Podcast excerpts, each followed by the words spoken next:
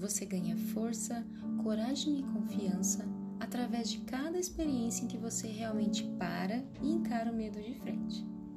Eleanor Roosevelt. Não perca oportunidades por causa do medo. O medo pode te prevenir. Por exemplo, eu amo dirigir, mas eu não ultrapasso os limites de velocidade porque eu tenho medo de causar um acidente ou de ser multado.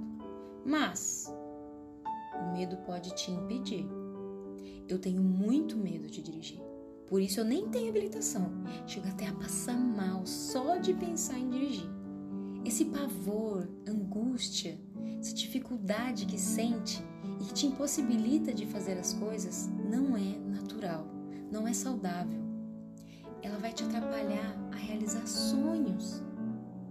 De forma alguma, deixe sua vida passar em branco.